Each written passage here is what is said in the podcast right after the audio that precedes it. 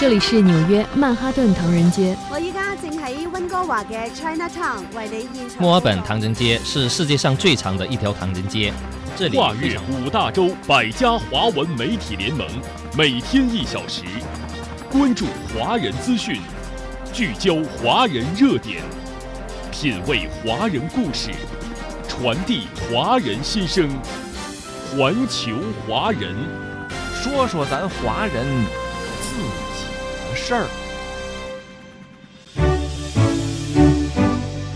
您好，听众朋友，欢迎您收听环球华人节目，我是主持人张毅。在今天的节目当中，我们将重点关注：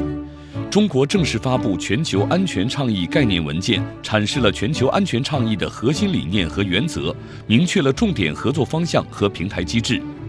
概念文件展现了中方对维护世界和平的责任担当，对守护全球安全的坚定决心。海外华媒带来解读评论。节目中，我们还将关注一组中国经济最新热点。下半时段为您带来本周三上午国台办例行新闻发布会的部分现场内容。好，听众朋友，欢迎您持续收听本期环球华人节目。关注你身边的话题，这里是环球华人头条关注。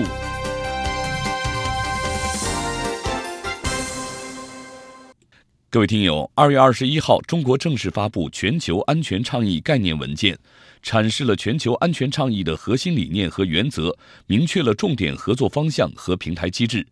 当前世界之变、时代之变、历史之变正以前所未有的方式展开，国际社会正经历罕见的多重风险挑战。概念文件展现了中方对维护世界和平的责任担当，对守护全球安全的坚定决心。全球安全倡议概念文件是对全球安全倡议的全面阐释。世界需要什么样的安全理念？各国怎样实现共同安全？已成为摆在所有人面前的时代课题。自中国2022年提出全球安全倡议以来，得到了国际社会的积极响应。目前已有八十多个国家和地区组织表示赞赏和支持。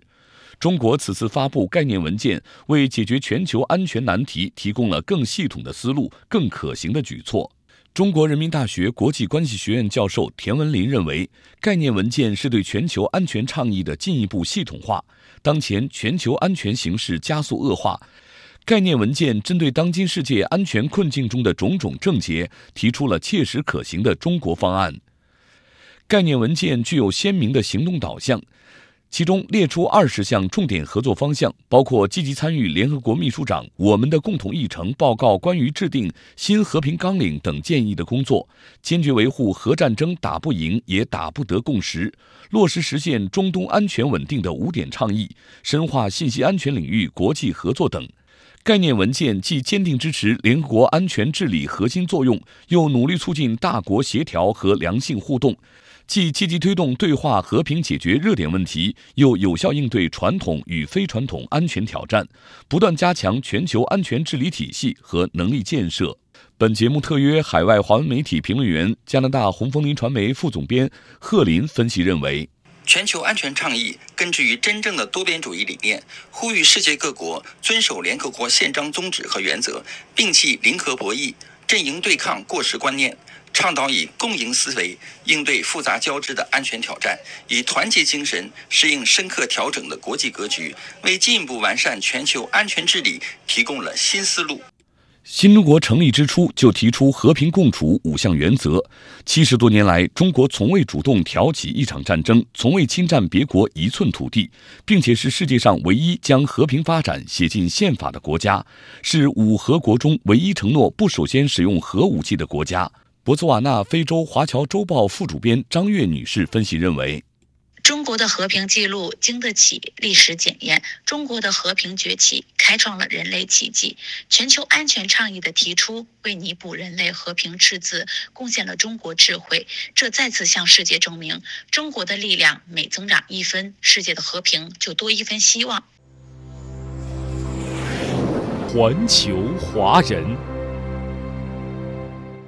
好，听众朋友，欢迎您继续收听《环球华人》节目，我是主持人张毅。接下来我们关注一组中国经济热点。二零二三年，外资企业对华投资热度不减。落地新项目、开设新工厂，不少外资企业进一步加大在中国制造业领域的投资。来听报道。今年一月一号开始实施的新版鼓励外商投资产业目录新增条目数量达到历年新高，为外资企业投资中国进一步拓展空间。一批含金量足、带动作用强的大项目正在加快落地。在上海，施耐德电器关键电源创新实验室启动运营，全面并推进关键电源、储能等产品系统的全球研发战略。在广东，瑞士企业安姆科投资十亿元建成的全球软包装样板工厂正式投产，一期年产值将达八亿元。在江苏，博世集团、可口可乐接连签约苏州，十六个外资项目在苏州吴江区集中开工投产签约。博世汽车部件苏州有限公司执行总裁安德瑞。进一步扩大在中国的布局，我们新增投资十亿元，建立新能源汽车核心部件及自动驾驶研发制造基地，这是我们二零二三年的重要里程碑。新项目将助力我们在本土的进一步发展。在汽车电动化及智能化两方面，我们希望进一步深耕中国市场，不断实现业务发展。新年以来，商务部等部门陆续推出有力政策，支持国家级经开区扩大制造业引资，出台十六条具体措施，进一步鼓励外商投资设立研发中心。开放红利在二零二三年持续释放，也更加坚定了外资企业在华发展信心。商务部外资司副司长孟华婷聚焦国内市场需求大、产业带动作用强、外商投资意愿足的领域，进一步放宽外资准入限制，落实好近期出台的促进制造业引资、鼓励外商投资设立研发中心等专项支持政策，实施好二零二二年版鼓励外商投资产业目录，完善配套措施，为符合条件的外资企业适用各类支持政策提供便利。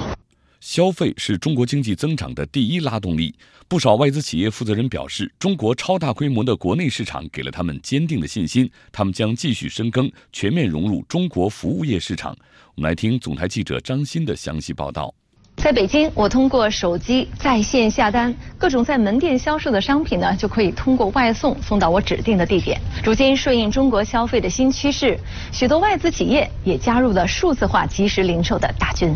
记者来到这家日资零售企业采访时发现，截至目前，该企业在中国百分之九十的门店都与外送平台开展了合作，随买随送的即时零售模式在门店销售额中占比最高，已达到百分之二十，成为企业在华业务的新增长点。不久前，该外资企业顺应中国的数字化变革和不断升级的消费趋势，在上海新开出一家概念店，并打造自有农场。实现二十四小时、三百六十五天全天候直播，为中国消费者带来更多选择。无印良品中国董事长兼总经理清水智：中国是我们数字化程度最高的市场，我们有近三分之一的全球门店设在中国。我们将通过投资开设更多门店，加强数字化升级，来满足庞大中国市场的需求。中国市场将继续为我们发展提供许多机遇。除了消费品零售业，外资还看好我国潜力巨大的养老产业。不久前，七百九十四户住户陆续进入外资企业在江苏宜兴打造的智慧健康养老项目社区，还有四个其他智慧康养项目正在北戴河、上海、三亚推进。近日，在五省市开展试点的基础上，我国又批准了沈阳、南京、杭州、武汉、广州、成都六个城市开展综合试点，进一步扩大服务业开放范围。中央经济工作会议把更大力度吸引和利用外资列为今年中国经济工作五项重点任务之一。中国国家发展改革委、中国商务部等有关部门的负责人表示，今年将着力提升招商引资水平，大力支持各地对外招商引资。继续来听报道。商务部有关负责人表示，今年将统筹和调动境内外的投资促进资源，支持各地区开展常态化“请进来、走出去”招商引资活动，支持拓展引资来源地，丰富引资方式。商务部外资司副司长孟华婷：我们将着力提升招商引资水平，强化外贸外资协调机制，重点外资项目工作专班服务保障力度。并提升全生命周期精准服务，促进外资标志性项目早签约、早落地、早建设。进入二零二三年，尽管全球经济持续低迷，跨国企业对外投资乏力，但我国经济长期向好的基本面没有变。国家发展改革委有关负责人表示，我国营商环境不断优化，产业链供应链体系愈加完善，跨境往来更加便利，经济活力加速释放，超大规模市场对外资企业吸引力持续增强，为2023年外资工作打下了良好基础。今年，国家发改委将推动总投资约一千七百亿美元的前六批重大外资项目加快落地实施，以点带面促进项目引进和产业集群发展。同时，将组织开展国际产业投资合作系列活动，以制造业相关领域为重点，适时组织跨国公司、外国商协会与利用外资重点省份开展投资对接，推动更多项目签约落地。国家发展改革委外资司副司长夏晴。建设产业生态圈，扩大招商朋友圈，支持各地根据自身特色和比较优势，构建立足实际、结构合理、环节相扣、上下游衔接紧密的产业链供应链，营造对外资企业更具吸引力的产业生态。今年是中国税务部门连续第十年开展便民办税春风行动。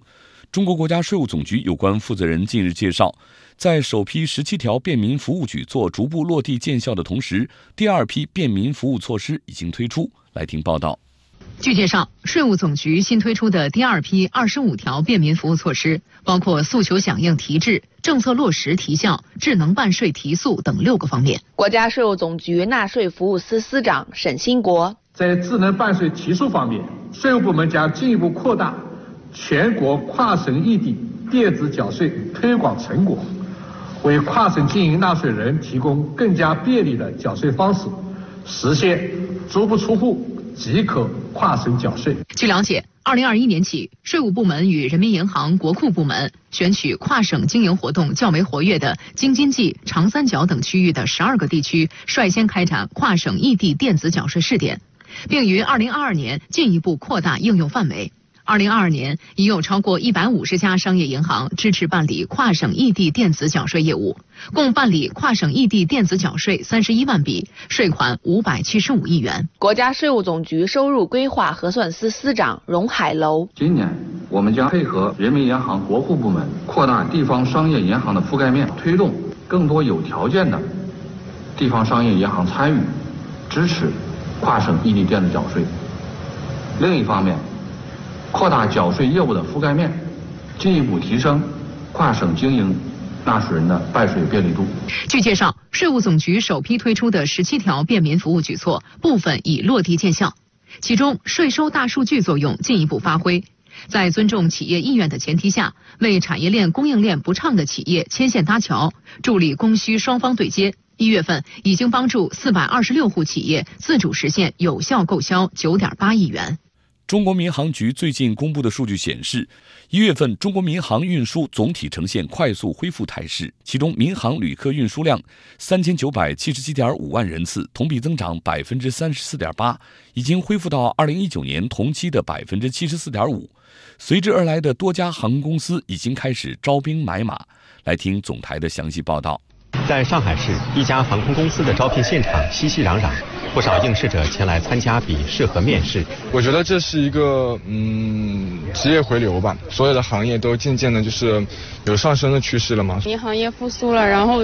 我就是挺想挑战一下这个职业。春秋航空人力资源部总经理助理肖飞。实际上，我们乘务加安全员突破了三千五百名，这是往生的。那么，我们还会根据我们的兰州、宁波这些属地需求，我们会把人分成第二层、第三层、第四层。在海南省海口市海南航空的办公室内，人力资源部门正在商讨近几个月的招聘计划。海航航空集团人力资源部副总经理杜建，无论是一线生产岗位。还是后台保障岗位都有较大的需求量，尤其是空勤、机务、航务等行业核心人才需求量比较大。为满足业务量的增长，航空公司一边抓紧招聘，一边抓紧对乘务员、飞行员进行复训，同时也在准备迎接大规模新雇员的入职培训。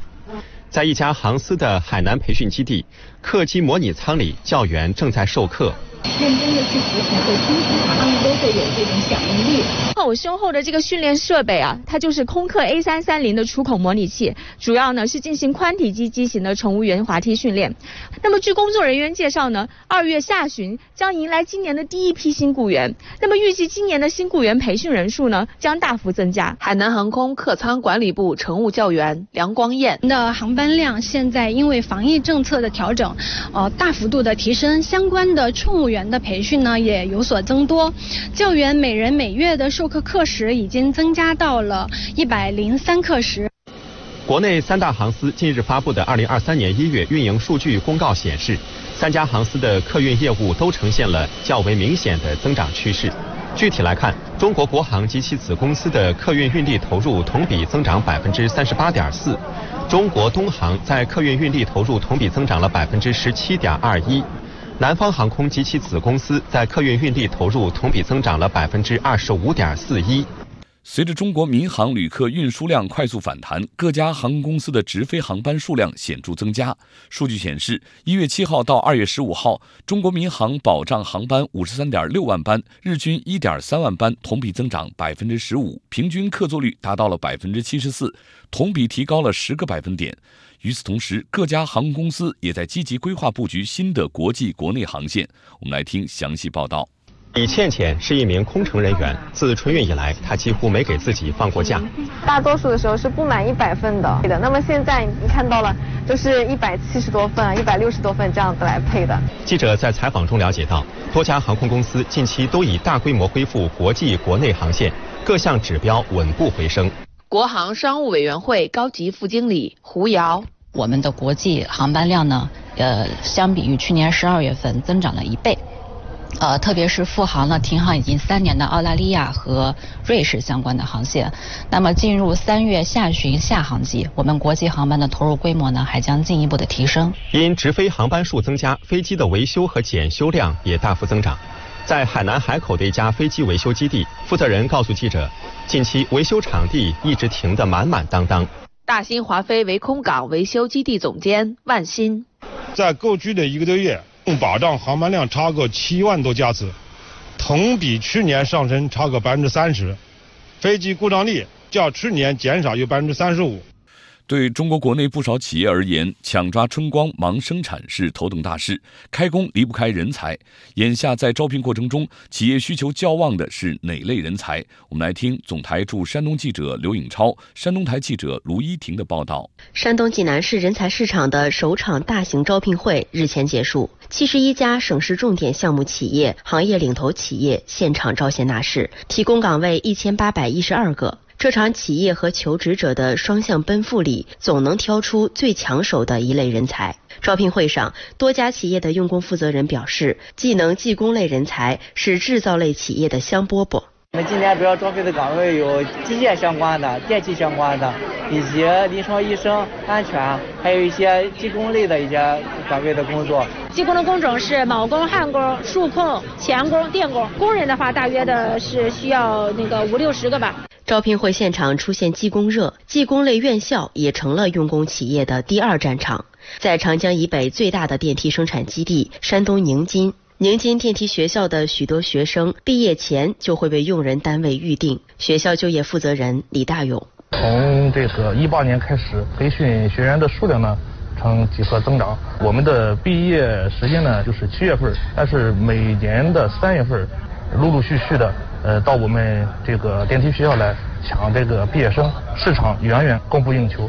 在人社部上月发布的二零二二年第四季度全国最缺工的一百个职业排行中，汽车生产线操作工、车工等职业位列前十。相比此前一个季度，制造业缺工状况持续，汽车行业相关岗位缺工较为突出。人社部职业能力建设司副司长刘新昌：技能人才队伍规模不足，结构不优。素质不高的问题依然存在，尚不能适应高质量发展的要求。人社部数据显示，截至二零二一年底，我国技能劳动者总量超过两亿人，占就业人员的比例为百分之二十六。与此同时，技能人才队伍规模不足、结构不优、素质不高的问题依然存在。在济南市人才市场的招聘会上，多家招收技工的企业给熟练技工开出了七千元以上的月薪，工程师类高级技工月薪轻松过万，即使是学徒，月薪也在四千元以上。济南市人社局工作人员王帅。呃，有一定技能基础的建筑工人，一个月收入可能一万多吧，很轻松过万。王帅表示，技术技能人才的结构性矛盾问题，有一部分来自于高校、技工培训学校对市场人才需求反应的滞后性。供需对接不精准，不管是技工学校还是高等教育，它专业设置具有滞后性。就是市场上如果没有出现大量对这个的需求，它可能不会去开设这个课程。这就意味着，在这个学校开设这门课程之前，市场上已经出现了大量的这个专业的需求的缺口。二零二二年九月，关于加强新时代高技能人才队伍建设的意见正式印发，围绕高技能人才培养、使用、评价、激励等环节，提出了一系列政策举措，加快提升劳动者技能素质，壮大技能劳动者队伍，既是当务之急，也是长远之计。刘新昌，加快培养造就更多高技能人才，全面实施技能中国行动。持续推进部省共建技能省市，努力培养造就更多大国工匠高技能人才，促进高技能人才培养提质增效，健全技能人才评价激励机制，组织推动各级各类职业技能竞赛活动，激励更多劳动者，特别是青年一代走技能成才、技能报国之路。各位听友，本周三上午，国台办举行例行新闻发布会，发言人朱凤莲就近期海峡两岸热点问题回答了记者的提问。我们来听前方记者马小叶的介绍。针对大陆日前提出优先恢复十六个两岸直航航点，台湾有关方面迟迟未予回应的问题，朱凤莲表示，我们大力支持两岸航空业者大幅增加两岸航线航班，由航班公司自主动态优化航班安排。二月十三号至十九号，两岸航线执行客运航班共。共二百一十四班，这比一月八号前的每周不到一百班增加不少。但相较于二零二零年前每周最高八百九十班的两岸定期航班，目前的运力难以满足两岸民众需求。特别是在民进党当局单方面限制下，目前大陆仅有北京、上海、厦门、成都四个两岸直航航点，总体上两岸往来仍然相当不便。朱凤莲说，当前大陆疫情已得到很好的控制，两岸同胞和航空业者热切期盼全面恢复两岸直航航点。二月一号，大陆航空主管部门寻两会协议联系渠道，促请台方优先恢复广州等十六个两岸直航航点，迄今未得到正面回复。希望民进党当局以两岸同胞福祉为依归，尽快取消人为限制，恢复两岸空中客运直航正常化。今年二月二十八号是关于促进两岸经济文化交流合作的若干措施发布实施五周年。二零一八年以来，国台办会同国家发改委、农业农村部等有关部门先后出台促进两岸经济文化交流合作的三十一条措施、二十六条措施，应对疫情支持台企发展的十一条措施，支持台胞台企在大陆农业林业领域发展的农林二十二条措施等一系列惠及台湾同胞政策措施。朱凤莲表示，五年来，各地区各部门持续做好落实落细工作，台湾同胞在大陆学习、工作、生活越来越方便，享受同等待遇的领域和范围不断扩大。下一步，我们将深化贯彻党的二十大精神和新时代党解决台湾问题的总体方略，秉持两岸一家亲理念，不断出台和完善造福台湾同胞、促进两岸各领域交流合作的政策措施，不断深化两岸各领域融合发展。中国国民党副主席夏立言于二月八号到十七号率团来访，先后到北京、南京、上海、武汉、重庆、成都等地参加有关会见、座谈、交流活动，并参访。朱凤莲表示，这是今年国共两党交流往来的一项重要活动，也是在新冠疫情防控进入新阶段后，我们推动恢复、扩大两岸交流合作的具体实践。朱凤莲表示，中共中央政治局常委王沪宁以及中共中央台办、国务院台办主任宋涛分别会见夏立言副主席一行，双方重申坚持九二共识、反对台独这一国共两党互信和交往的共同政治基础，就当前台海形势及攸关台湾同胞利益福祉的相关议题对话沟通、交换意见，取得积极成果。朱凤莲说：“我们愿在既有共同政治基础上，同中国国民党加强高层往来，巩固增进政治互信，保持良性互动，顺应两岸同胞愿望，深化包括青年在内的各层级各领域交流合作，共同推动两岸关系和平发展，维护台海和平稳定，造福两岸同胞，携手致力民族复兴。”民进党当局迄今仍然禁止大陆居民赴台交流旅游，所谓大陆疫情不透明，不过是他们编造的借口。民进进党当局对两岸人员往来和交流实行禁限封堵，违背两岸同胞愿望，不得人心。以上是总台记者马小叶的报道。好，感谢小叶的报道。稍后呢，我们就一起来听一下本周国台办例行新闻发布会的部分现场内容。环球华人。